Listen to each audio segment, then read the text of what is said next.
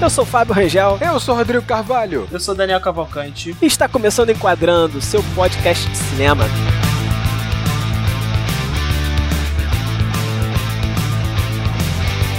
Hoje vamos falar sobre um filme recente que potencialmente vai aparecer disputando algum Oscar esse ano, né? Que é Os Sete de Chicago. O filme está disponível para ser assistido na Netflix. É também importante avisar a galera que hoje, especialmente nesse episódio, não estamos contando com a presença do nosso amigo crítico de cinema, Gabriel Gaspar, Ah. que precisou se ausentar para cuidar de sua mudança de apartamento sem internet. Ele tá vivendo o total desespero. cara. É. É aquele momento de você cancelar a assinatura de internet e assinar uma nova. É terrível. É verdade, é verdade. Terrível. O momento mais delicado da vida de um homem. Então aí, ausência confirmada de Gabriel Gaspar. Não, e vale aqui uma explicação, né, de por que nós escolhemos os sete de Chicago, né, Pra gravar. A gente tá aproveitando pra entrar nesse clima de Oscar, né? E estamos apostando, estávamos apostando, né? Vimos ó, várias listas, né? E estávamos apostando que esse filme estaria na disputa. Infelizmente, não é essa sensação que eu tenho após assistir o filme. Já, Fábio, cara, calma, caraca, o cara já desligou agora. assim.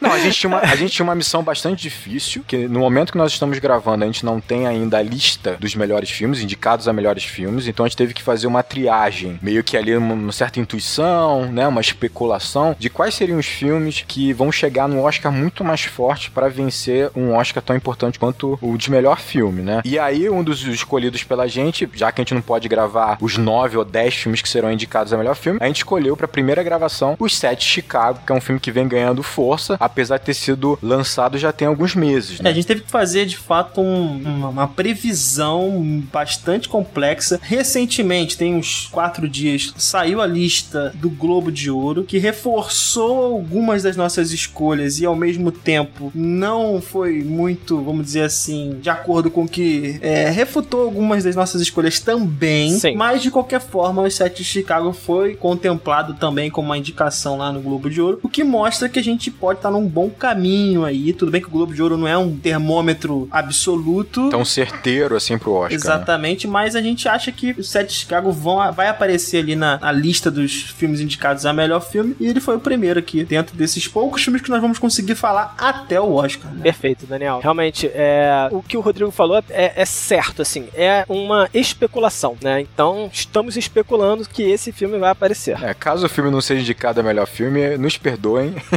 Cara, ele vai ser indicado. Eu acho que o diretor, que também é roteirista, que é o Aaron Sorkin, ele é um, um nome meio que dá credibilidade a, se- a premiações, entendeu? É um, Como roteirista, principalmente, né? como roteirista, principalmente, ele é muito respeitado. Então, assim, muito difícil esse filme não ser indicado a melhor filme, não ser indicado a, a roteiro original. É, é barbado, eu acho. A indicação é barbada.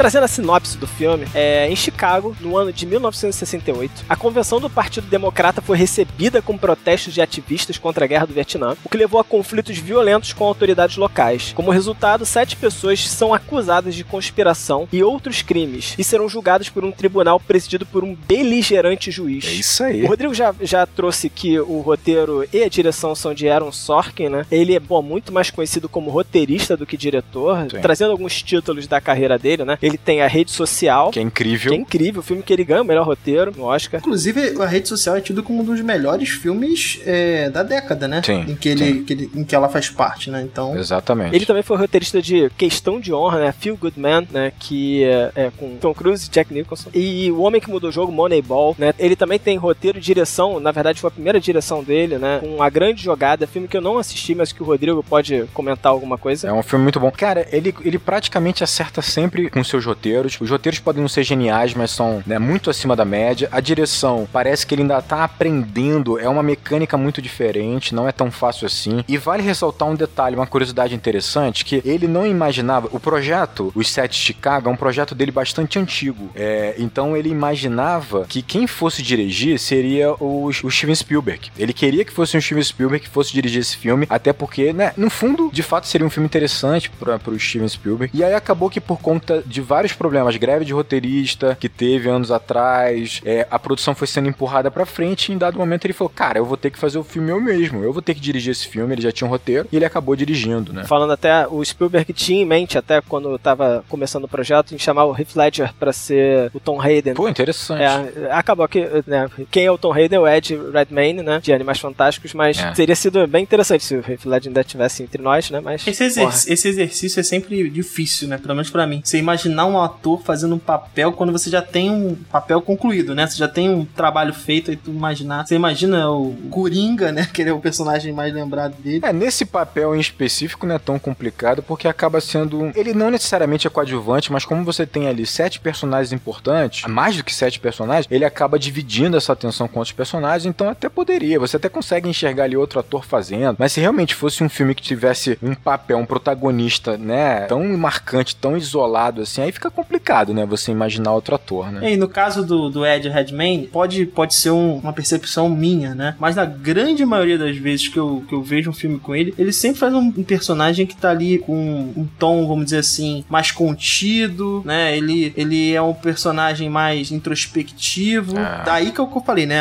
Essa dificuldade que eu não enxergo, tudo bem que o, o Ledger tinha uma amplitude, né, de, de atuação que permitiria ele fazer isso. Mas eu não sei se o personagem ali do. O nome do personagem é Tom Hayden, né? É, se ele de fato ele é tão introspectivo ou se simplesmente o casting do, do Ed Redmayne já, já me deu essa percepção desse personagem, né? Eu acho que um pouco sim, cara. Eu acho que o Redmayne, ele, ele tem. Ele acaba levando alguns cacuetes pros seus personagens que são comuns entre eles, né? É, é dele, é dele. Você identifica que ele é um grande ator, né? Ele tem, ele tem ótimas atuações, mas ele tem algum, alguns maneirismos, ele tem alguns cacuetes, ele tem realmente. Ele leva é, muito dele para os personagens, assim. E você acaba identificando essa semelhança entre eles, né? Mas vocês é, acham que essa escolha dos atores até pro filme, né? Porque o filme tem, pô, diversos atores reconhecidos, né? Não, o casting, o casting é realmente de peso, cara. Isso aí não. É, pra exemplificar, né, tem, além do Ed Redmayne, né, tem o Sacha Baron Cohen, que é o Borá, o Joseph Gordon-Levitt, que de Inception, né? Sim. É, pô, Michael Keaton. O Michael, o Michael Keaton tá no filme, pode crer, pode esqueci total.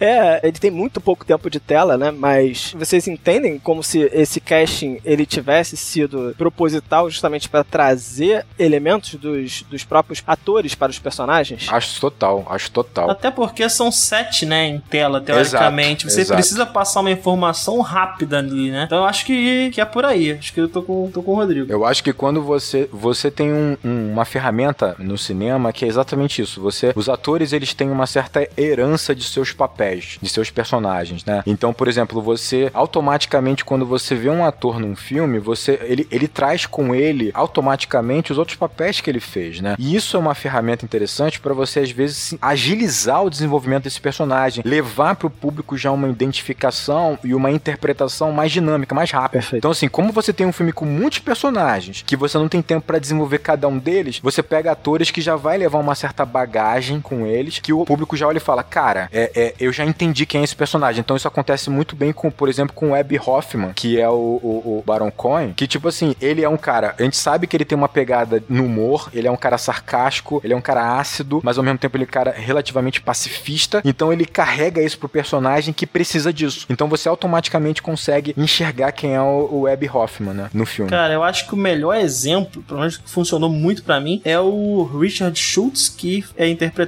pelo Joseph Gordon-Levitt, cara. Você, Sim, ele sim. teoricamente é um antagonista no filme, né? Ele tá no papel ali de acusação dos sete de, de Chicago, mas você nutre por ele uma certa empatia desde o primeiro momento, né? Então, muito pela cara de bom moço, né? Do Ele parece o Robin, né? Ele é o Robin ali como promotor. Promotor, exatamente. É, eu acho que o antagonismo do filme fica, na verdade, pro juiz, que, é É. o- que também é o Hoffman, né? É o Julius Hoffman, que é feito pelo Frank La- é, que é tipo um ator absurdo. Super experiente. Super experiente, é. exatamente. E, cara, ele tem uma responsabilidade grande, porque ele tem que ser detestável, mas ao mesmo tempo ele tem uns traços interessantes, é um personagem interessante, ainda que seja detestável, né? Tem momentos que você quer simplesmente, porra, sei lá, cara. Tem momentos que você não acredita no que você tá vendo, né? Você não acredita no que tá vendo, né? Sim. Pessoal, tudo bem? Aqui é o Marcelo. Eu já peço desculpas de antemão por incomodar o episódio de vocês. É só porque, como esse é um programa com spoilers, eu achei por bem avisar que a partir daqui a conversa fica um pouco mais é, detalhista, vai entrar mais em detalhes e mais especificidades do filme em si, contando aí de, de personagens, arcos e tudo mais, tá? É, o Fábio, o Rodrigo e o Daniel pediram pra eu gravar esse áudio aqui avisando porque eles esqueceram de falar no programa, né? Mas eu também deixo avisado que eu já ouvi o episódio inteiro e não tem assim nada de demais, tá? Inclusive é uma história já conhecida, né? Talvez você ouvinte já conheça a história, talvez você já tenha visto o filme também. Então eu acho que vale a pena ouvir mesmo assim. Mas saiba que a partir daqui as coisas começam a ficar cada vez mais é, expostas. É só um aviso para vocês ficarem cientes mesmo, tá bom? Bom episódio. Ah, eu acho interessante, achei engraçado você trazer isso do, dessa comparação entre o ator e o personagem, trazendo bagagem de outros filmes, Rodrigo. Mas o Sacha Baron Cohen não é um cara que traz, por exemplo, a bagagem principal dele, que é Borá, sabe? É, eu acho que eu vejo mais ele como o, o, o, ativista, de fato, sabe? Que ele é na vida real. Sim, eu concordo. Eu acho que o, o Abby Hoffman, ele talvez seja uma mistura interessante entre o próprio Sacha Baron com um pouquinho de Borá. Porque, por exemplo, tem uma parte que ele, tá, ele faz um stand-up no filme, né? Ele tem um humor no, no primeiro momento você imagina o personagem, o Abby Hoffman, como um cara um tanto desligado, ele parece simplesmente só cômico e ele vai ganhando seriedade e profundidade ao longo do filme. É como se ele começasse como Borá e no final do filme ele fosse o Sacha Baron, né? Tipo assim, ele fosse se transformando em Sacha Baron, assim. Pra mim é o melhor personagem do filme, mais interessante do filme. É, realmente. Mas assim, a gente, obviamente, o, o Borá é o principal personagem do, do Sacha, só que ele voltou a, a, aos holofotes agora, né? É engraçado a gente sabe como é que é essa memória, né? Do ator, né? Dos, dos, papéis. Borá é um papel que tem 10 anos, cara. Mais de 10 anos, talvez. Sim. E a gente ainda lembra do Sasha como Borá, né? É, são os casos, por exemplo, do Daniel Radcliffe com Harry Potter e o Elijah Wood com Frodo, né? Esses caras, é. por, pelo tamanho dos papéis que eles né, interpretaram, eles estão, entre aspas, fadados a essa comparação, né? Não, e, e quando o, o Abby Hoffman ele faz alguma piada, ele debocha de uma situação muito séria, por exemplo, ele tá na frente de policiais que estão confrontando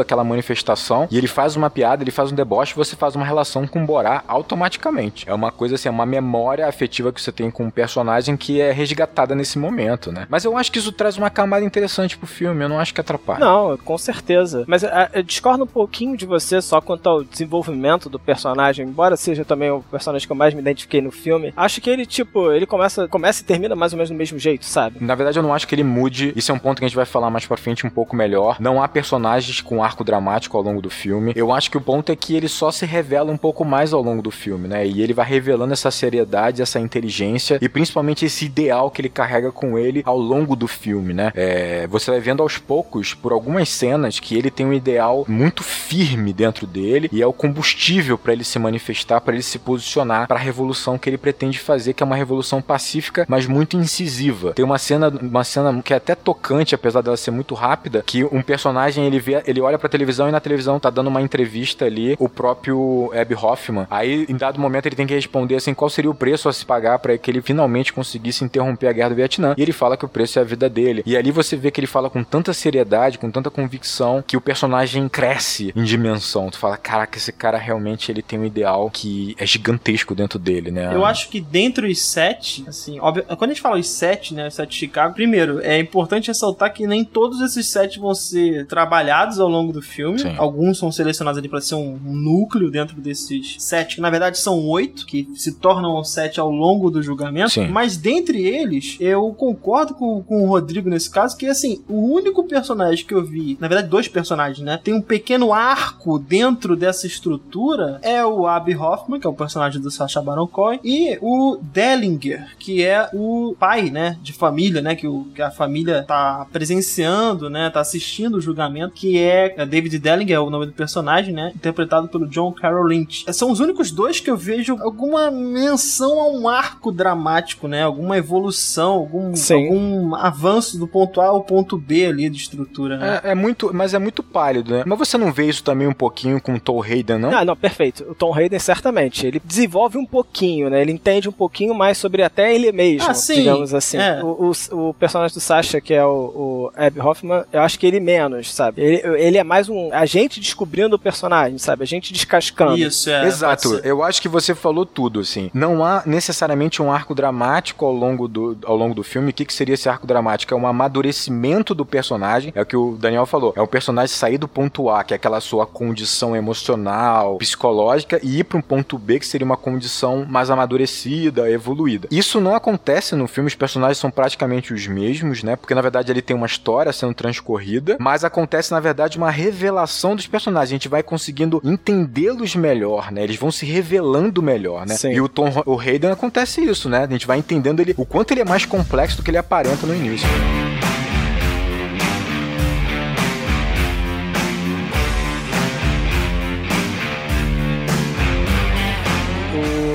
O, filme tem contexto histórico que, cara, se você não tá por dentro desse contexto, eu acho que você perde parte do filme. Sim. Isso meio que é um problema para atingir um público muito grande, né? Pra você poder conversar com um público muito grande. E ao mesmo tempo, na verdade, é, é, é um roteiro que não precisa contar parte da história, porque a história tá ali. É uma questão muito complicada, cara, porque assim, Hollywood não faz filme pro mundo todo, né? Faz filme para americano. Verdade. Então, assim, certas coisas já são parte de um, um vamos- entre aspas, de um senso comum da população americana, né? Que eles sabem sobre os eventos que se passaram ou que remetem a eles, Sim. mas que nós, por exemplo, não, não temos esse engajamento com essas questões, né? E aí fica mais difícil para um público que não é norte-americano entender, né, o, o contexto. Entender também a complexidade, né, desse contexto. É, sim. Mas eu acho, eu acho engraçado porque da forma que a gente falou, eu, eu meio que, sabe, fechei um- uma gestalt aqui, formando o seguinte, cara, da mesma forma que ele utiliza o contexto da própria vida dos atores ou papéis anteriores pra trazer o filme, parece que ele faz a mesma coisa com a história, né? Sim. Então, sabe, tipo, se você não tá dentro daquele contexto, de, de fato você perde alguma coisa. Pra embasar isso que o Fábio acabou de falar, ele traz justamente nos primeiros sete minutos de filme ali imagens né, reais, né, vídeos reais de acontecimentos pra balizar tudo que ele tá querendo colocar aí do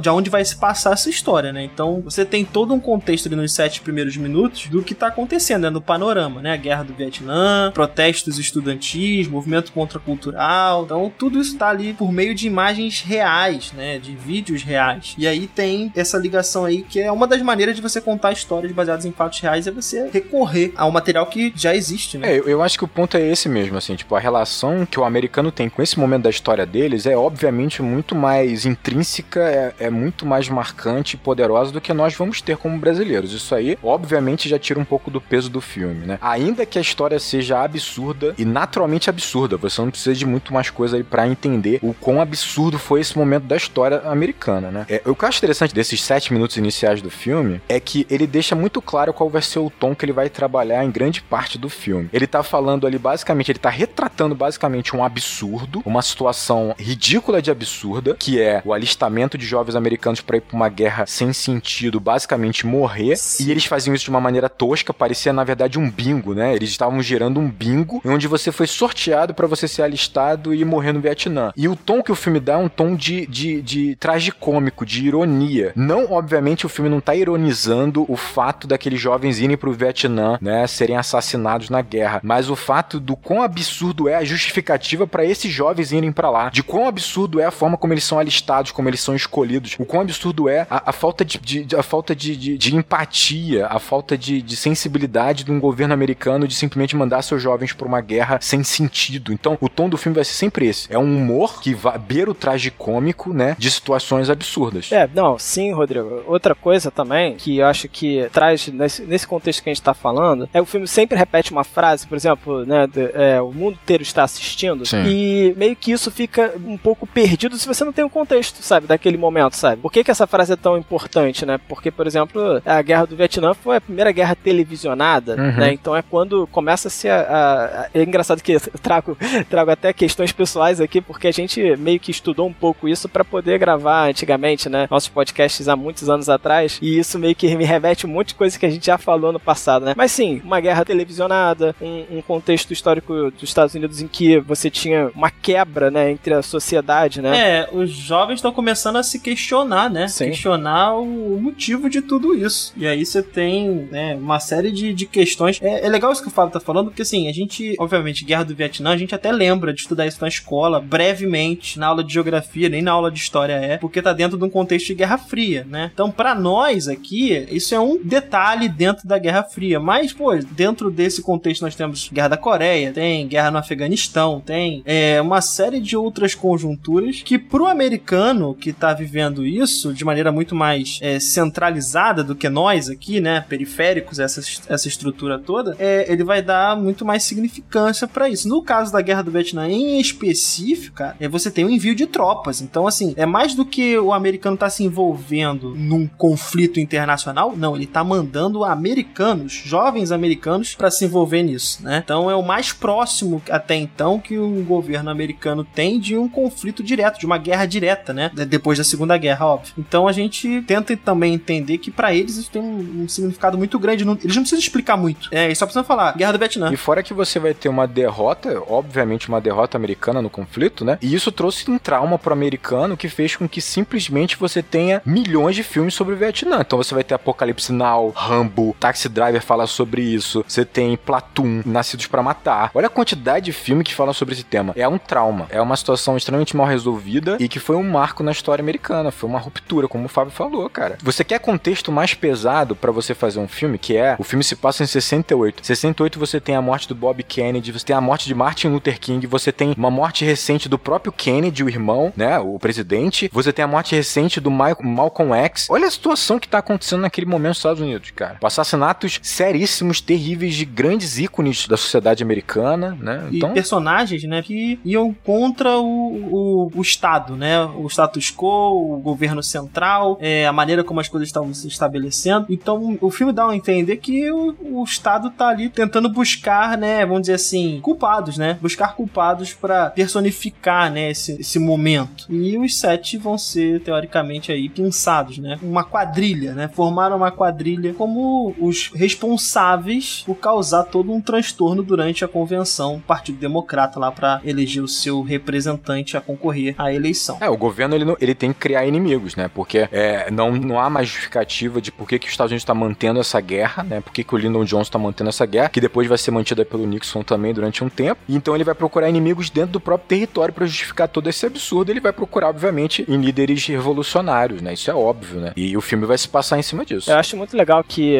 o filme se encaixa num cenário de filme de tribunal, né? A gente poderia criar, tipo, como se fosse um subgênero, filme de tribunal. Uhum. E nesse, nesse caso, eu acho interessante porque, cara, o roteiro traz diálogos super afiados sobre, sobre o sistema político naquele momento e sobre o, a característica daquele julgamento, né? Até o, o Abe Hoffman fala, ah, esse julgamento é político. Sim. E aí você faz o contraponto com o Tom Hayden, o personagem de Tom Hayden, que fala, não, isso é um julgamento porque nós cometemos um crime, sabe? Tipo, e eu acho, eu acho super interessante todo esse contexto junto com ah, esses diálogos afiados, né, para um filme de tribunal, né? Porque a gente acaba tendo aquele, aquela teatralidade do tribunal americano presente nisso tudo. É, cara, filme de tribunal é basicamente filme de diálogo. Não é à toa que o Aaron Sorkin, ele vai gostar muito desse tipo de filme, né? Ele, ele escreveu filmes de tribunal e, cara, ele é um especialista em diálogo, né? Rede social é um exemplo disso. Você tem diálogos velozes, muito afiados, extremamente inteligentes e esse filme também tem isso. Eu acho que no momento que você tem uma certa confusão dentro do tribunal, né? Que você tem alguns personagens dos sete falando, o juiz batendo com o negócio e retrucando. E, e, e cara, é uma confusão inteligente, uma confusão clara, interessante, né? Uhum. É, é, tem vários momentos marcantes no diálogo. O diálogo é muito interessante do filme, né? Sim. Acho, acho legal pensar isso, porque, cara, é muito difícil. Você. Deve ser muito difícil, né? Provavelmente. Você passar a inteligência do personagem num, num diálogo, sabe? Numa frase, alguma coisa assim. E você consegue entender com poucas palavras que eles usam, sem usar nenhuma linguagem rebuscada, mas que o Tom Hayden e o, o personagem do Sasha, o, o Abe Hoffman, eles são intelectuais, sabe? Eles estudam aquilo, eles têm muita noção do que está acontecendo, pelo menos de alguma parte. Eles entendem profundamente, né, o contexto, né? É, então eu acho isso é um, uma grande vitória desse roteiro, sabe? Da mesma forma que rede social tem diálogos afiados, tem também, mas a gente tem muito tempo de tela para um personagem só, que usa muito esses diálogos. Sim. E aqui não, aqui é pouco tempo e você tem que passar um super, pô, intelectualidade desses dois personagens, sabe, com poucos, poucas linhas, sabe? Não, e não só isso, né? Você tem que passar a intelectualidade, mas tem que passar também a personalidade de cada um desses personagens com tão pouco tempo. É. E aí é isso que você falou, cada pedaço, cada momento, cada diálogo de cada um daqueles personagens, como são muito raros, porque senão o filme fica, vai ficar muito cheio, muito longo, eles são importantíssimos. Tem que funcionar, tem que ser bom. A frase daquele personagem tem que desenvolver o personagem, ser interessante, ser importante pra história. Então, é complicado, cara. É, o que resume o que vocês estão defendendo aí, que eu concordo, é a escolha final do, de quem vai depor. É, ali, o Tom Hayden tá né, sendo testado para ver o que, que ele faria ao depor. Sim. E você tem o personagem do Abby Hoffman entendendo o depoimento dele, né? Inclusive utilizando, né, do, de uma leitura das próprias palavras dele, né? No sentido é, gramatical, né? Do, do que ele tá colocando, né? Então, isso só mostra como ele é um, de fato, intelectual. Sim. E há, inclusive, ali um, no filme,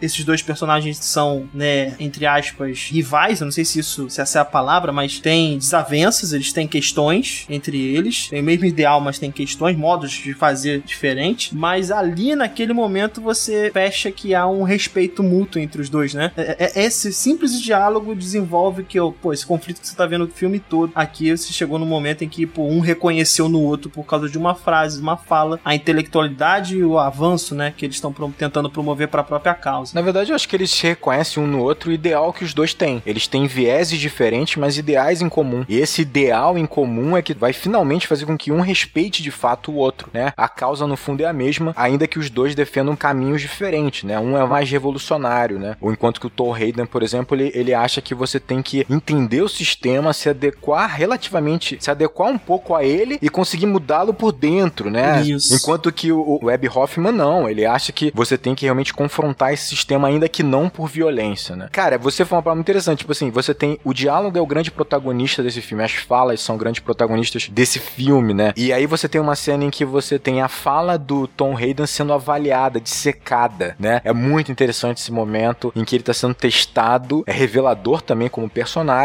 né? Porque a gente vai entender que quem cometeu um grave erro nesse processo foi o Tom Hayden, ainda que por um motivo muito especial, né? Aqui por um erro, quase um erro gramatical. Quase um erro gramatical, exatamente, que no fundo a gente vai ver que não é necessariamente um erro, né? Uhum. Cara, é incrível esse momento, como as palavras são importantes e como as palavras são, são a grande especialidade do Aaron Sorkin, que é esse, esse roteirista tão. Cara, ele é tão especial, assim, em Hollywood. Ele torna realmente esse momento o ápice. É, Esse é o ápice do filme, né? Ele consegue transformar essa, essa leitura de, de, de roteiro propriamente dito, essa leitura de, de frases e palavras no, no ápice do filme. E é um pequeno momento de autoconhecimento pro personagem do Tom Hayden. Assim, é o único momento que tem alguma evolução de fato pra mim nos personagens, né? E que você fala, ah, beleza, aqui o Tom Hayden ele pode ter mudado um pouco, sabe? É, talvez ele tenha refletido um pouco. Eu acho que é mais revelação do que. Do que... Cara, eu, eu ainda tenho um outro momento. Tem um outro momento que eu até vi a cena duas vezes, cara. É, até chamei minha esposa pra ver, né, essa cena. Ela já tinha vi, ela viu o filme da primeira vez comigo. Agora a segunda vez eu vi sozinho, mas chamei ela pra ver essa parte. É, quando eles vão visitar o Bob Seale, Bob Seale. que estava entre os oito indicados, né, os oito réus, né, do, do caso, e ao longo do processo ele vai ser retirado e vão se tornar os sete de Chicago. Ele, eles vão, né, o personagem do Ed Redman, né, o Tom Hayden, e o, o seu advogado, né, que é o William Custler, que é o, que é o advogado, né, que tá tentando, tentando defender a maior parte deles, vai visitar o Bob Seale na cadeia para avisar que um amigo dele, né, líder dos Panteras Negras, é, morreu, né, faleceu no dia anterior. Ele já sabe do que aconteceu, né, já contaram pra ele. E, cara, tem um momento muito, muito marcante. É a primeira vez que o Bob Seale, é a, pelo menos é a única vez que o Bob Seale interage com o Tom Hayden ao longo do filme. E ele pergunta se, se todos vocês têm o mesmo pai, todos vocês sete têm o mesmo pai. Primeira vez que ele perguntou isso, eu falei, não entendi muito bem o que ele tá querendo dizer. De repente é um, é um maneirismo americano, né? Um modo de falar. Mas ele aprofunda e ele fala: ah, vocês têm sempre as mesmas orientações dos seus pais, né? Vocês têm o mesmo pai. Os pais de vocês falam: ó, respeite a lei, faça isso, faça aquilo. Normalmente é um cara duro, é um cara seco, né? É. Conservador. E a sua vida é, é uma vida de, de, vamos dizer assim, de rebeldia para com o seu pai, né? O que você tá fazendo vai contra o que seu pai diz pra você fazer, mais ou menos, né? E aí ele vem com uma frase, cara, que, porra, arrebata coração, assim. Que ele fala, você você entende a diferença de uma cadeia pra uma corda no pescoço? Você entende a diferença do que você tá fazendo? Por você tá fazendo, você tem um peso e por eu estar fazendo, por ser negro, tem um outro preço? No final das contas é isso, né? Você entende a diferença? E ali, cara, esse personagem, o personagem do Tom Hayden, ele, ele assimila, ele nem responde no final das contas. Então, assim, é a hora que ele percebe, talvez, não sei como é que é a história de vida do próprio Tom Hayden, mas ali a- o filme dá a entender que ele assimilou uma coisa nova, né? Que ele assimilou um Sim. peso que talvez ele não tivesse antes. Eu não, eu não, não havia tido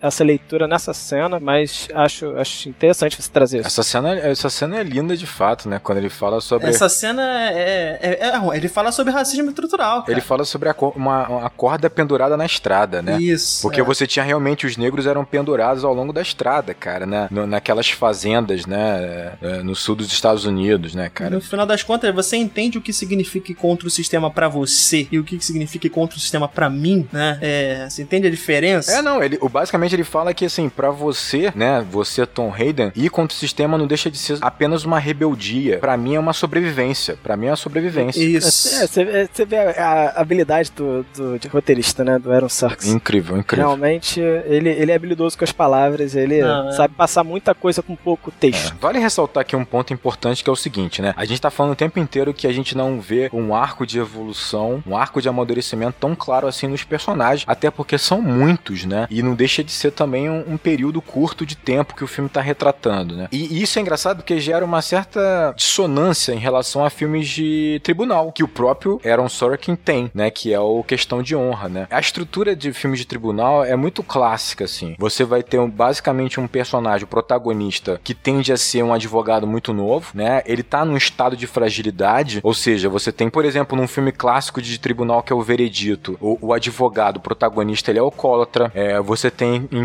questões de honra, por exemplo, o Tom Cruise, ele é um cara ainda, ele é um tanto dissimulado, é um cara que ainda tá descobrindo ainda o próprio caráter, assim. Você tem, pô, Erin Brockovich, que é um filme de tribunal incrível. Ela é divorciada com três filhos, toda endividada, ou seja, os personagens, os protagonistas tendem a ser retratados de forma frágil, pequeno, enfrentando um inimigo gigantesco. E normalmente esse inimigo ele vai ser, por exemplo, uma, uma mega empresa, que é o caso de Erin Brockovich, né? Que é uma empresa lá que contamina o rio. Você tem questões de honra, você vai ter o exército, retratado pelo Jack Nicholson, que tem uma patente gigante. Aqui é o governo americano. A, aí é o Estado. É o Estado. Tipo assim, por exemplo, Tempo de Matar, que é um filme incrível também de, ver, de, de tribunal. Você tem ali é, o grande adversário, o grande inimigo é, é o preconceito estrutural de uma sociedade. Nesse filme a gente tem o Estado, né? Só que o interessante é que os personagens, ainda que eles tenham esse perfil de fragilidade, né? Eles, pô, são eles sozinhos lutando contra um Estado, lutando contra um juiz, né? Lutando contra um governo, contra a polícia, né? Contra os militares e tal. Eles acabam não tendo uma certa individualidade, é um grupo em si. Sim. Então você não tem esse arco. E aí normalmente o arco é o quê? É esse personagem principal, é ele descobrir a força que tem dentro dele, é ele, é ele crescer como caráter, como força, como determinação. A Erin Brockovich vai, vai perceber o quão forte ela é e ela ultrapassa todos os desafios, né? O Tom Cruise, por exemplo, em questão de honra, ele vai, é, ele vai confrontar, né? Tipo, a autoridade, né? Com muito brio, com muita honra. Então, assim, nesse filme você não tem necessariamente esse tipo de arco, né? Os personagens, eles saem do filme muito parecidos com que eles entraram. Até porque são personagens muito... com ideais muito fortes, com ideais muito bem definidos, né? Então, exatamente. não tem essa, essa alteração, né? Essa, essa nuance ao longo. Exatamente, exatamente. Eu acho que o, o, o Aaron Sorkin, ele vai tentar, de uma maneira um tanto pálida, coadjuvante, colocar um pouco desse arco sutilmente. É no promotor. Pô, mas é, né? bota sutilmente nisso, né? É sutil. Porque é no Schutz. É no Schutz. É bem sutil. É bem sutil. É tipo assim, você percebe que em dados momentos ele tem uma tomada de consciência. Você percebe que ele não tá confortável, assim, com o papel que ele tá desempenhando. E no final do filme ele demonstra um certo respeito, Sim. né? Não só. Ele diz ali que é basicamente aos soldados mortos no Vietnã, mas também é a atitude do adversário no tribunal, entendeu? Então, assim, é um arco suave, mas é um arcozinho dramático. Né? Claro. É. Mas é, é legal como esses dois personagens aí, os dois advogados, eles são apresentados de maneira absolutamente diferente. Até tem aqui as anotações, né? O Joseph Gordon-Levitt, né? O Schultz, ele não tá confortável desde o primeiro momento que ele recebe essa incumbência, né? Ele, inclusive, ele fala, a gente vai estar tá dando para eles holofote. Sim. A gente vai estar tá dando para eles, para esses caras, né, a visibilidade que eles queriam no final das contas. É, mas não é só por causa disso, né? Ele não acha correto mesmo o julgamento. Só que é a carreira dele, né? Sim. Então ele coloca, tipo, a carreira dele contra a própria consciência dele. E a carreira ganha facilmente ali. Sim, sim. Ele é indagado em relação a isso, inclusive, né? E você vê que não, ele... ele parece também demonstrar um certo respeito e esse, a esse patriotismo, né? Essa é. função que ele tem que desempenhar perante uma autoridade. Eu acho que ele tem, ele é um conservador e ele tem esse respeito à hierarquia, cara. Eu acho que ele acaba aceitando, não é só pela carreira, eu acho, é uma questão de dever também um pouco. É, já o Custler, né, o outro advogado, ele primeiro, a primeira cena que ele aparece, ele já tá acompanhado, ele não tá sozinho, né? Então ele já já tem tem um, uma relação com outro personagem, ele não tá só. Ele se comunica com a imprensa no primeiro momento, né? A forma de falar, ele tá confortável com o que ele tá assumindo. Então, assim, você cria já esse, essa, essa diferença, né, entre os dois, vamos dizer assim, as duas molas que vão andar com esse roteiro para frente, né? Porque quem vai andar com a história são os dois promotores, né? Não, e você vai ter uma, essa dicotomia, essa diferença visual, né? Tipo, o advogado do governo, ele, ele é jovem, ele é frio, se comunica bem, ele articula bem, ele manipula bem, ele é exemplar. É. Ele é exemplar. Como é o ideal do conservadorismo, de um governo conservador e tal. Até porque nesse momento o Nixon tá entrando, né? Tipo assim, no governo, no, como presidente dos Estados Unidos. E aí você tem um advogado em si adversário que vai defender os hippies, né? Ele é um cara, ele é velho, ele é como se fosse um velho de guerra, sacou? Tipo assim, cansado, cabeludo, cabeludo, usuário. Ele tá prestes a explodir qualquer momento, qualquer momento parece que ele vai explodir, né? E mandar o juiz a merda, assim, a qualquer momento parece que ele vai falar uma merda. e falou, né? Ao longo do filme parece que 34 vezes, Exatamente. Né? No final aparece a quantidade de vezes que, que ele... Exatamente, só que tipo assim, qual é a diferença dele para o promotor? Ideal. Essa é a questão. A grande batalha que há nesse filme é o ideal. É isso, é você tem homens com ideal e você tem homens que representam um governo, que representam uma autoridade, uma hierarquia feita por base da violência, da propaganda, do marketing e tal. Eu acho, eu acho você tava falando de filme de julgamento, né? Eu acho uma vitória desse filme, essa montagem, né? Ele, ele passa muito rápido por tudo, já vai pro que ele tem que ser, que é o julgamento, né? Ele introduz os personagens de forma super rápida, né? Antes do, do acontecido, só mostrando o viés político de cada um. E já joga eles no julgamento e todos os problemas que são falados ali, né? Ele faz transições para as cenas do que ocorreu no passado, né? Essa montagem, ela é bem legal. Agora, o que você fala desse problema no, no filme de julgamento, como se, como se fosse um subgênero, né? Em que você teria que ter, cara, um, um arco, alguma coisa do tipo, né? Sim. O cara descobrindo uma, um poder interno dele para poder vencer aquele grande vilão, não sei o quê. E isso não tem nesse filme, embora, assim, isso para mim não seria um problema no roteiro. É só uma questão do, do próprio subgênero que você tá descrevendo. Mas, falando em termos de direção, eu sinto que deixa muito a desejar. É. Assim, sabe? É, vai ser difícil explicar, mas olha só, tem alguns pontos, até falando sobre o próprio julgamento, né? Que o filme ele quer te passar uma revolta. Pô, eu quero estar tá revoltado que esses caras deveriam estar revoltados com o sistema. Muitas vezes eu, sabe, tipo, ok, eu não me preocupo tanto com esses caras, sabe? Eu, eu sinto isso, cara, eu não consigo entender, é, eu não consigo ver os conflitos emocionais entre eles. Os conflitos são totalmente intelectuais. É, a, a gente, a gente teve pouco tempo com eles para se importar o talvez o que fosse necessário pra gente ter um envolvimento emocional com o personagem. Acho que o envolvimento é mais com a ideia, né? Mas e com a causa? Porque isso deveria me revoltar e eu não me revolto. Em algum momento, até chega um ponto, para poder exemplificar o que eu quero dizer, né? Tudo bem, é, a cena, tem a cena final, né? Que te, lê a carta. Vou botar duas cenas aqui. A cena que lê a carta, cara, eu queria chorar nessa cena. A lista de soldados mortos no Vietnã, né? Exatamente, é, lê a carta, né? Lê a lista de soldados mortos no Vietnã. Eu não consigo ter a emoção de caralho, que foda, eu quero chorar aqui, entendeu? Então eu, eu acho que, tipo, passa um negócio tão teatral, sabe? Que me tirou a imersividade. Um outro ponto, e eu não sei, eu, eu critico a direção por conta disso, e um outro ponto para mim é o seguinte. Aí depois eu, eu deixo até vocês discutirem é à vontade. Mas outro ponto é o seguinte. Pode desabafar. É, o sentimento que eu tenho é de que o filme passa tudo em uma semana assistindo o filme. Sim. Sabe? E tem algum momento em que, tipo, o filme tenta resolver isso com um diálogo. Ele chega e fala o seguinte: assim, você não sente o verdadeiro cansaço dos personagens, você não sente a, o cansaço da situação, e você vai ter isso numa cena que é o, o David Dellinger, né? Dando um soco no policial e reclamando que ele tá há seis meses olhando pra cara do juiz. Então isso parece para mim um recurso, uhum. sabe? Que o diretor encontrou para poder passar isso, porque essa sensação não estava acontecendo, sim, sabe? Sim. De que, tipo, cara, passou-se seis meses, sim. entendeu? O Fábio tem um ponto, sim. É, o Fábio tem um ponto aí. Porque o que acontece? Além disso, o filme traz também a contagem de dias do quanto tempo eles estão, né? No, no tribunal, né? É, mas eu concordo contigo que, assim, eles não mostram, pelo menos não com a intensidade que deveriam, o cansaço, eu não digo nem o cansaço físico, mas o cansaço emocional Exatamente. Da, dessa situação, assim, deles, pô, procurarem uma alternativa, verem que, pô, dois dos jurados estão a favor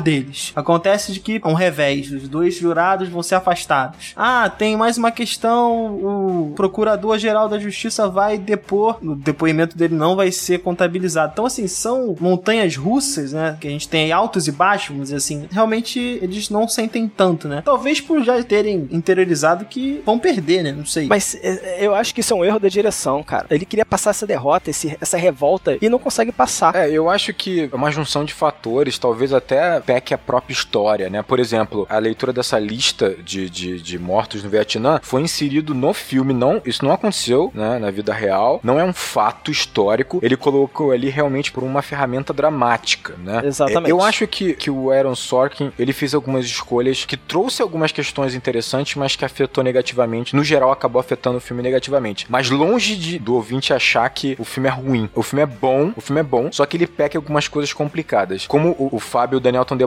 Eu acho que o ponto dele tentar tornar, primeira coisa, ele tenta tornar o filme mais palatável para quem tá assistindo, dinâmico, Sim. numa questão não só da estrutura dele, da montagem dele, é muito dinâmico, como também ele tenta trazer, ele pincela todo essa, essa, esse, esse drama com humor, e ele tem mais esse ponto que os personagens, eles parecem muito preparados pro que eles estão passando, né? Como se aquilo de fato não tivesse afetando eles de uma maneira tão profunda assim emocionalmente. Você tem algumas pinceladas, mas por exemplo, o único que tá preocupado em ser preso é o, o Tom Hayden. protagonista, o Tom Hayden. Porque todos os outros estão, exato. pela causa, dispostos a serem presos. O Abby Hoffman, por exemplo, parece que ele é impenetrável, ele é, tipo assim, inquebrantável, e isso vai tornando o filme menos envolvente. Exatamente. Ele, ele é dinâmico, ele é gostoso de assistir, ele é rápido, ele passa voando, mas ele não te emociona, ele não vai te envolvendo, né? E é engraçado, o Fábio tocou num ponto interessante, essa, essa sensação de que não há esse cansaço nos personagens, não há essa, essa passagem de tempo tão árida, tão dura, cara, é bizarro, porque, tipo assim, você só sofre pelo personagem do Bob Seal. Você sofre por ele, porque ele tá sob risco, ele tá sob perigo, ele tá sendo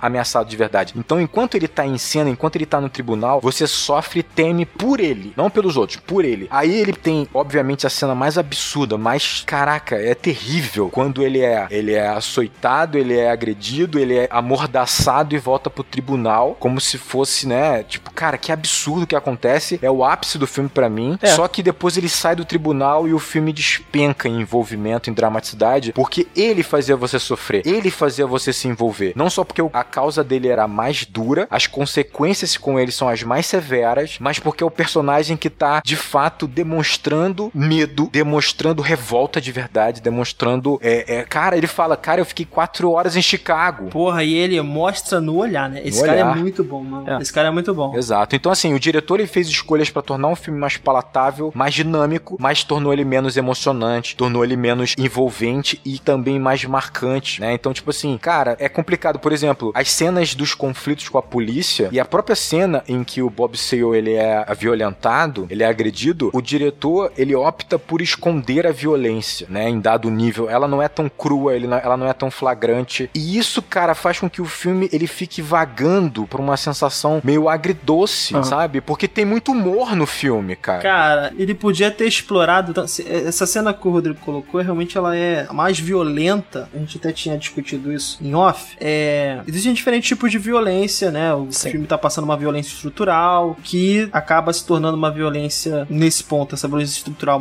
é uma violência racial e, por sua vez, ela alcança o status de violência física, né? Ele é agredido fisicamente. É, não, não, não não existe só esse tipo de violência. Ele passou por várias outras ao longo do filme, né? Ele é- passou por todas, né? ele É, passou é. por todas. Né? E a física é o que ela exterioriza, né? Mostra um sintoma de um, de um sistema que tá longe de ser sadio. Acho que essa é, É. a palavra. E, cara, durante esse, esse acontecimento, ele mostra uns flashes do que tá acontecendo com esse personagem, né? Ele tá apanhando é, dos dois policiais. E mostra, sobretudo, o que tá acontecendo no julgamento, né? Aquele silêncio sepulcral, aquela, aquele silêncio desconfortante. Ele não consegue passar. Cara, esse, esse desconforto tinha que ser muito maior, cara. Muito Todo maior. mundo sabe o que tá acontecendo, mano. Todo mundo ali sabe o que tava acontecendo. E você, eu até entendo o que ele quis passar, mas eu não senti isso, entendeu? Exatamente, esse, esse é o problema. Ele quer passar um sentimento pra você, mas ele não consegue. E aí é direção. O problema não é o roteiro. E eu, eu fico assim, sabe, tipo, porque é uma, é uma pena. Eu não sei como resolver. Eu só sei que, tá, que não tá correto, sabe? Porque, pô, várias vezes eu queria me emocionar com o filme, eu queria me envolver mais e eu não conseguia me envolver mais. Talvez o Steven Spielberg saiba como resolver esse problema aí. É, é, esse, esse é o problema, né? O Spielberg vai saber fazer. Agora, o Rodrigo colocou um ponto que ele até fere a história, né? Que, que é tudo bem, é- tem essa licença poética, né? Ok, então ele fere a história pra poder chegar e falar, ok, o cara leu a lista inteira ali no tribunal, né? Dos mortos, ok. Enquanto isso não aconteceu de fato, né? Ele seria interrompido. Uhum. Como ele também fere a história quando chega e fala que o David Tellinger teria dado um soco soco no policial, que não aconteceu. Ou seja, é, eu acho que esses recursos são recursos extremos que ele começa a usar para tentar trazer essa emoção, passar esse sentimento que precisa ser passado, que ele não consegue fazer com luz, com câmera, sabe? Sinto isso. É, eu, eu, eu concordo. Eu concordo. Assim, eu não acho um filme necessariamente frio, mas eu acho que ele, para mim, cara, um dos grandes problemas que tem no filme, das escolhas do Aaron Sorkin, é que, tipo assim, ele podia focar no fato, no acontecimento real. Caso ele tivesse feito isso, seria um filme, obviamente, uma pegada um pouco mais de documentário, uma filmagem mais crua, em que você presenciaria a violência quase lá, quase pessoal, e isso traria um, um tipo de efeito. Ele não quis isso. Aí ele podia, ou então ele podia focar nos personagens, os seus arcos, como se fosse quase um estudo de personagens. Quem são aqueles homens, né, que vão se manifestar, que vão colocar suas vidas em risco por conta de um ideal? Ele também não optou por isso. É uma coisa mais olhos que condenam da Netflix que, que opta por esse caminho. Isso, ele também não escolheu isso. Para mim, ele escolheu trabalhar o ideal. É como se fosse assim. Esse caso que você até coloca aí, Rodrigo, só vou deixar você terminar, mas, não, por exemplo, poderia sim, ser sim. os três personagens principais: o Tom Hayden, né, o Amy Hoffman e o Bob Seale. Podia mostrar os três arcos deles, sabe? Tipo, trazer muito desses personagens, muito do contexto deles e desenvolver o arco deles durante isso, isso. para poder chegar e falar, ah, ok, sabe? É, mostrando, por exemplo, mostrando não só a força que eles têm, o ideal, mas também mostrando suas incoerências, seus erros, seu medo, o medo que eles tiveram Sim. de enfrentar tudo aquilo. Então, podia ser um estudo de personagem ou de personagens, mas ele também não optou por isso. Eu acho que ele optou foi focar no ideal, no que é comunicado e transmitido por aqueles homens. É, engraçado que ele fala, eu acho que o foco dele o tempo inteiro é isso. É a importância daqueles homens, é a importância da mensagem comunicada, da, da mensagem que tá nas ruas, da mensagem que vai, vai ser importante, vai ser registrada na história. Só que o problema é quando ele dá ênfase a esse ideal, ele tá dando ênfase ao abstrato. E o abstrato não se comunica. Se ele tivesse dado ênfase ao detalhe, ênfase, ou seja, aos homens que estão ali, com a sua humanidade, seus erros, nos comunicaria muito mais. Comunicaria o ideal muito mais. É. O ideal ganharia muito mais força. E ele não precisaria apelar com o cara lendo a lista dos mortos no Vietnã, ou então com o cara agredindo, porque a gente entenderia o cansaço dos personagens, entenderia o medo, o medo do fracasso, o medo de, de fazer aquilo tudo por nada. Mas não é isso que ele quer. Ou então, se ele fosse pelo fato histórico, a gente entenderia todas as nuances do que aconteceu, os detalhes do que aconteceu. Quando ele, ele recua a câmera e coloca um olhar de cima, afastado, esse olhar acaba sendo frio. Por exemplo, quando ele retrata o conflito com os policiais, ele tem a filmagem, né? O momento da, do próprio conflito. Ele tem o Abby Hoffman num stand-up narrando aquele conflito. Ele tem vídeos reais daquele conflito e ele tem cenas do tribunal. São quatro linhas narrativas misturadas. Em termos de montagem é muito interessante, é dinâmico. Você assiste e fala, cara, que maneiro. Só que em termos dramáticos é terrível. Porque, tipo assim, ainda que seja interessante você ver o Abby Hoffman, ele, entre aspas, debochando e mostrando o quão absurdo é aquela situação, o quão absurdo é a polícia e o governo justificar aquela violência com justificativas tão idiotas, tão torpes assim, ainda que seja interessante esse humor, ele enfraquece o impacto da cena. E aí, quando ele opta por não mostrar a violência como ela foi, ou não dá tempo suficiente para você sofrer com aquela violência, tira o impacto total. E aí, essa falta de impacto vai reverberar em todo o filme. E aí você sofre menos pelos personagens, você tá menos impactado, menos emocionado. Cara, para fazer o Fábio não chorar no final desse filme, é porque o cara fracassou. Complicado, realmente. realmente, eu queria, eu queria, sabe? Mas não dava. Eu, eu fiquei com esse sentimento mesmo. Você não conseguiu me fazer chorar? Como assim? É, mas essa escolha dele, assim, não tô querendo justificar, não, até porque eu concordo em gênero, número e grau. É, o Rodrigo usou uma palavra no WhatsApp da gente aqui, quando a gente tava no off-topic, que eu acho que é, é, muito pertinente, assim. Esse filme, ele não é memorável, né? A gente não vai lembrar dele daqui a 40 anos como um dos maiores. É muita pretensão também, né? Mas vamos lembrar daqui a... Ano que vem, ano que vem. ano que vem eu já não te digo, mas daqui a 10 anos, é difícil você lembrar esse filme com é. a importância, vamos dizer assim, que, que ele deveria ter. Ele, por sua vez, ele surfa um pouco nos acontecimentos do ano passado, questão com o George Floyd, né, o movimento do Black Lives Matter, né, que ganhou muita força em virtude desse absurdo ou desses absurdos, né, porque George Floyd é um ponto dentro dessa trajetória e de certa forma, talvez ao abordar o ideal, você tá problematizando mais, mas sinceramente não acho que ele tinha isso em mente, uhum. é, até porque período de gravação, né, elaboração de roteiro e os acontecimentos, por mais que o lançamento do filme tenha sido posterior ao caso do George Floyd, ele não teria tempo para fazer isso. Não, ele já pensava no projeto há muito tempo. É. Ele já pensava nesse projeto há muito tempo. Tô citando o caso em específico do George Floyd, porque tem uma parte, né? Logo, a parte que a gente mencionou, né? Que o personagem ele é açoitado, né? Açoitado não é a palavra, mas ele. Amordaçado. Ele é amordaçado. No tribunal. Ele é, ele é agredido, né? Eu falei açoitado só pra dar ênfase. É, não, É sim. isso aí. Mas o personagem do Custer, quando o juiz pede pra que os advogados se aproximem, na verdade, o personagem do Joseph Gordon-Levitt, ele pede pra se aproximar e os advogados são convocados. O personagem do Custer, ao passar pelo Bob Seale, né, que acabou de ser amordaçado, ele pergunta: "Você tá conseguindo respirar?" Sim, Não sei sim, se sim. vocês perceberam isso, mas ele, Que ele pergunta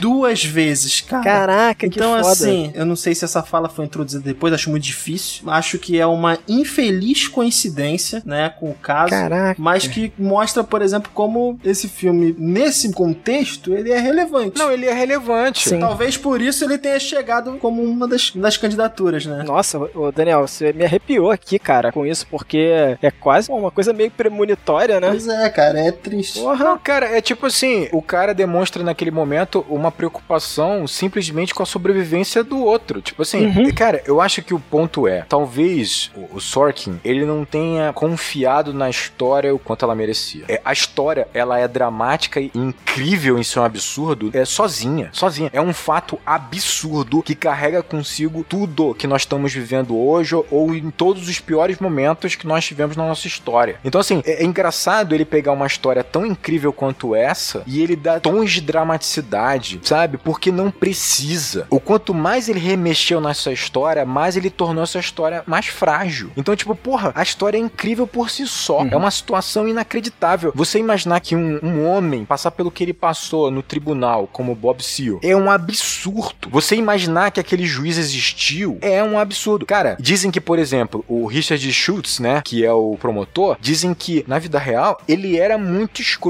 Ele era um conservador duro e que ele fez tudo que ele pôde pra incriminar aqueles sete, sabe? Ele era um tubarão. É, o cara, o cara realmente pegou a missão que ele tinha e vamos lá. Então assim, eu acho que quando o próprio diretor e roteirista ele não acreditou no potencial dessa história pra mexer o mínimo possível nela, para sabe, para deixar ela fluir naturalmente, com o drama que ela já tem naturalmente, ele acabou enfraquecendo ela. Tem uma frase muito interessante do Hitchcock que ele diz: "Cara, a realidade é muito mais fantástica do que a fantasia". Sem sombra de dúvida. Cara, pra que mudar esse personagem? Pra quê? Cara, é, é- Porque assim, o filme ganharia um outro, um outro contorno de fato, né? Se, se, se há um antagonismo, né? É, então você até reforçaria o comportamento do, do juiz, né? Você até inclusive uma unidade ali entre o papel do Estado, né? Porque o, o Estado tá, de certa forma, acusando aqueles sete e o juiz tá personificando a estrutura do próprio Estado. Pois então é. você ia ter um eco ali dos dois, né? Aham. É, ia ter um cerco maior entre os personagens, mas ao tentar dar essa, essa humanidade, essa humanidade, cara, pô. Isso existe no filme, esse eco existe, só que ele é um pouco artificial, porque Ah. ao mesmo tempo que ele existe, você fica querendo se interessar pela consciência do promotor. É. Foda-se a consciência do promotor, olha o outro lado, sabe? Tipo, É, não, tipo assim, realmente, eu acho que também quando ele opta por não contextualizar tão bem, assim, o filme, né, em seu momento histórico, pô, o ano de 68 foi bizarro. Por exemplo, ele trabalha a Convenção Nacional Democrata de uma maneira meio subjetiva, meio indireta, como se fosse uma maleta sem encontrada e que nunca é alcançado, né? É uma ferramenta de cinema, obviamente, só que o problema é que quando você faz isso nesse filme, você tira a força do que tinha aquela própria convenção. Era uma situação muito importante que se a gente entendesse o quão importante ela era, porque você tinha um presidente democrata que estava tendo atitudes e tomando decisões que na verdade era de um republicano, que é a questão do Lyndon Johnson, que tá enviando muito mais soldado americano pro Vietnã, num desespero, né? Agravou muito mais a situação. Você tem ali uma reunião, uma convenção que vai definir qual vai ser o candidato democrata para disputar a presidência, e aí você tem um contexto de que Chicago tem um prefeito que, cara, é um cara conservador que vai contra as manifestações, a importância das manifestações, que só é retratado no filme um momento por conta de um secretário dele, que é um secretário que vai que diz não para as manifestações e para a segurança que as manifestações tenham direito. Então, quando você enfraquece esse contexto, passa por ele muito rápido, você enfraquece na verdade toda a história, que enfraquece o drama, sabe? Tipo, agora, a gente tá dando a entender que o filme ele não é bom. O filme é bom. O filme é bom. que ele podia ser um clássico. Ele podia ser um filme naturalmente clássico. A gente não falou isso de Mad Max? Esse filme podia ser um filme naturalmente clássico. Um filme que ganharia melhor filme fácil, melhor filme no Oscar. Mas ele não vai ganhar. Eu te digo até mais, assim, se você parar pra pensar em filmes de tribunal, até mesmo entre os filmes de tribunal, esse filme talvez não esteja na não vai ficar na memória das pessoas, entendeu? Não, Não é. vai, cara. Então, não vai. até mesmo dentro do seu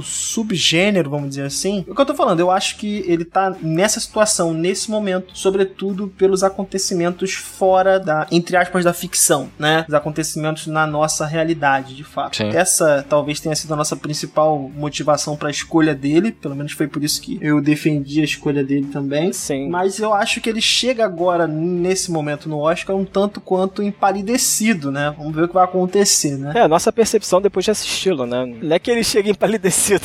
A gente É. depositou muita confiança no, É. no Aaron Sorkin. Ah, cara, eu- olha só, eu sou um fã do Aaron Sorkin. Eu acho Rede Social um dos melhores filmes que eu já vi. Eu acho Os Sete Chicago um, um ótimo filme, um filme muito bom. Bom filme, mas bom ele podia ser filme. muito maior. Podia. Eu terminei de ver o filme assim, nossa, eu queria acompanhar, ter acompanhado muito mais o Abby Hoffman. Eu queria estar com ele o filme inteiro, ou então com Tom Hayden, ou então eu queria saber mais da história. Sim. Caraca, eu, eu não tava preocupado com simplesmente, tudo bem, eu sei que a pegada do filme é a importância desse ideal, a importância de homens que vão arriscar a vida por conta desse ideal e como a justiça vem pela história. A justiça não veio no tribunal, Uhum. a justiça não veio pelo governo, obviamente, né, que são os inimigos ali. A justiça vem pela história, Claro. né? Você tem um filme retratando esse- esses caras, um filme retratando esse ideal que foi tão importante pra gente, né? Esses caras se manifestam lá atrás, eles não se movimentam, eles não- eles não se arriscam necessariamente por eles, mas sim pelo futuro, por novas gerações. E eu entendo que o filme ele tem esse foco e dá essa ênfase. É por isso que você tem a discussão do Tom Hayden com o Abby Hoffman debatendo essa questão do ideal. Mas cara, eu quero os personagens, ou então eu quero muito da história, porque isso vai trazer o ideal automaticamente e não o contrário. É. O filme poderia pelo menos pegar um personagem e vou trabalhar tudo na perspectiva desse personagem, sabe? Escolhia um, poderia ser o Abby Hoffman, poderia ser o Tom Hayden. É, podia. Fácil escolher o personagem, bem fácil, seria o Webb Hoffman. Ser, e infelizmente o filme perde esse aí, né? Mas, mas é um bom filme.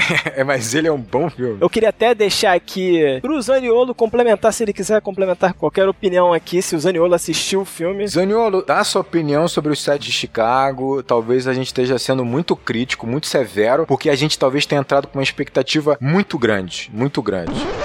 Voltei, vamos lá então. Já que foi sumonado aí de novo, né? Já que foi trazido pro papo, deixa eu dar minha opinião também, que eu acho que é importante. Eu concordo com tudo que foi dito aqui, inclusive com os pontos fracos do filme, só que eu quero enfatizar pro ouvinte que esse filme é muito legal. Eu, eu gostei muito de ver ele, né? É, eu achei o início do filme muito bom, tá? Ele tem uma introdução ali legal que te traz alguns pontos, te apresenta pra aquele ano, né? Também a primeira cena dos personagens, né? Aquele discurso de o preparativo para o evento, o preparativo para a manifestação. Eu achei muito legal como os discursos e as personalidades ficam bem claras ali. O, o diretor faz uma série de cortes, né? é, Intercalando o discurso com um, o início do discurso de um com o final do discurso de outro, assim vai indo. Então tu consegue ver ali quem quer o quê, o que que todos querem em comum, o que cada um quer sozinho, né? Qual é o intuito, qual é o risco que cada um tá lidando e tal. Pra que que cada um está indo até Chicago, né? Eu achei muito bacana isso. É uma história, cara, pesada demais, né? As, as cenas no, tri no tribunais, eles são bem pesadas, o juiz é maluco, assim, fica bem claro isso. Então, por mais que realmente não tenha percebido algumas coisas como o passar do tempo, é, não tenha de fato visto eles preocupados em serem presos, é uma história que me tocou bastante, assim. Eu achei o discurso satírico do filme o grande ponto alto. Essa não é uma história que tu tenha que rir, né? É uma história séria. Mas eu acho que ainda mais em 2021, cara, a comédia, o sarcasmo, a ironia são, são formas bem inteligentes de argumentar. São armas de crítica, né? E eu acho que é isso que o filme trabalha, é isso que o filme se propõe a fazer, assim. Então, quando ele faz comentários ácidos a respeito de polícia, de política, a respeito de país, cara, isso me acerta em cheio aqui no século XXI, né? Mas o filme é muito bom. Se ele não tivesse esses pontos ruins que vocês mencionaram, o filme seria assim um clássico, né? Mas ele é um filme muito bom e ele é um filme, acima de tudo, que conversa sobre tudo que nós estamos vivendo, né? Que não é nada atual, mas é algo que a, a gente carrega a, a em correntes aí por uma longa estrada, por um longo período de tempo, né? E que eu acho que tá na hora de uma vez por todas da gente deixar no passado. É, então, vocês três têm sim razão, mas ouvinte, o filme é realmente muito bom. Eu gostei muito de ver mesmo, tá bom? A expectativa, ela é cruel, né? A expectativa é cruel.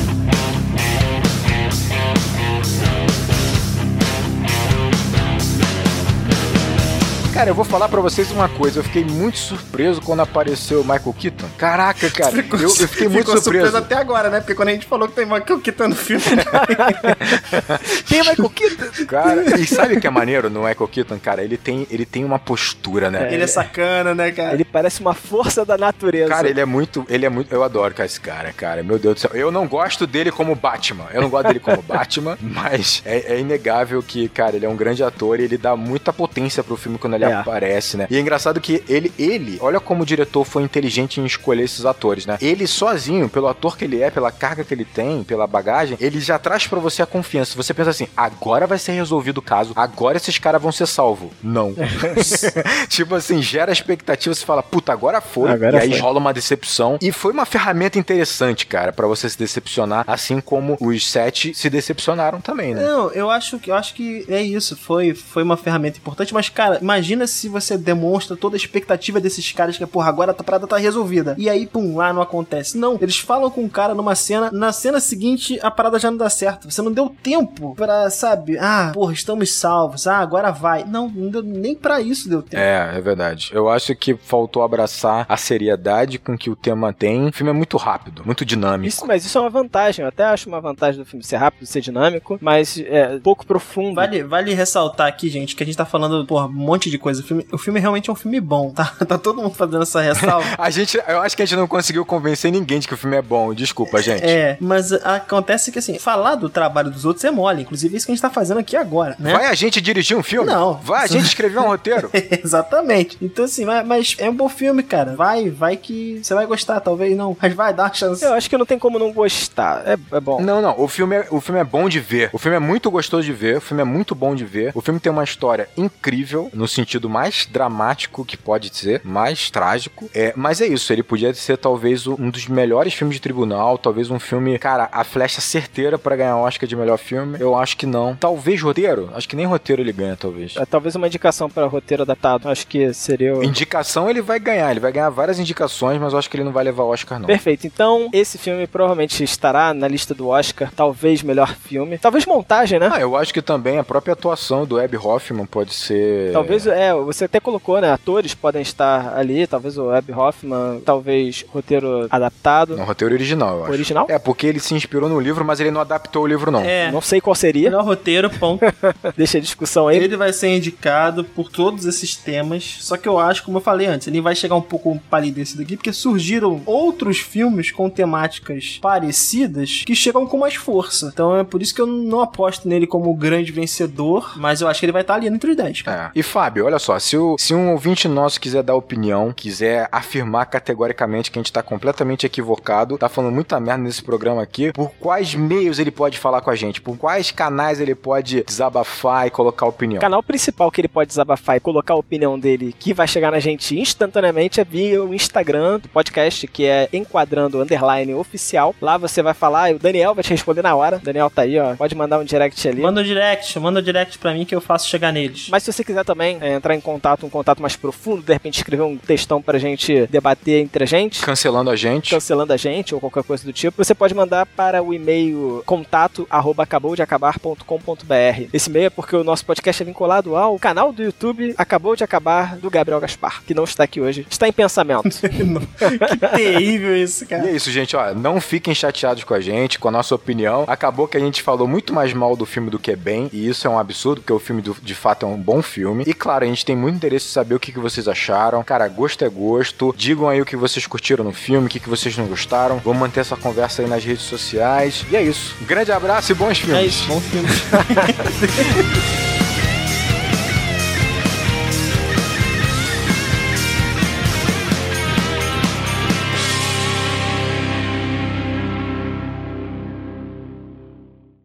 Não, Mas a gente não sabe se o Zaniolo viu os sete de Chicago. Ah, cara, olha só. Então, mas se o Zaniolo não viu, pelo menos ele pode complementar com uma opinião aí não embasada. Ele pode botar aí qual é o melhor filme de tribunal que ele já viu. Bota aí, Marcelo. Exatamente. Dois melhores filmes, pode ser? O Advogado do Diabo e O Mentiroso com Jim Carrey. E você, o cara ouvinte? Ah, não, a gente não tem muito contato direto com né? Tipo, vai mandar por onde? Instagram, cara. Direct no Instagram. Vai mandar por onde? Direct do Instagram.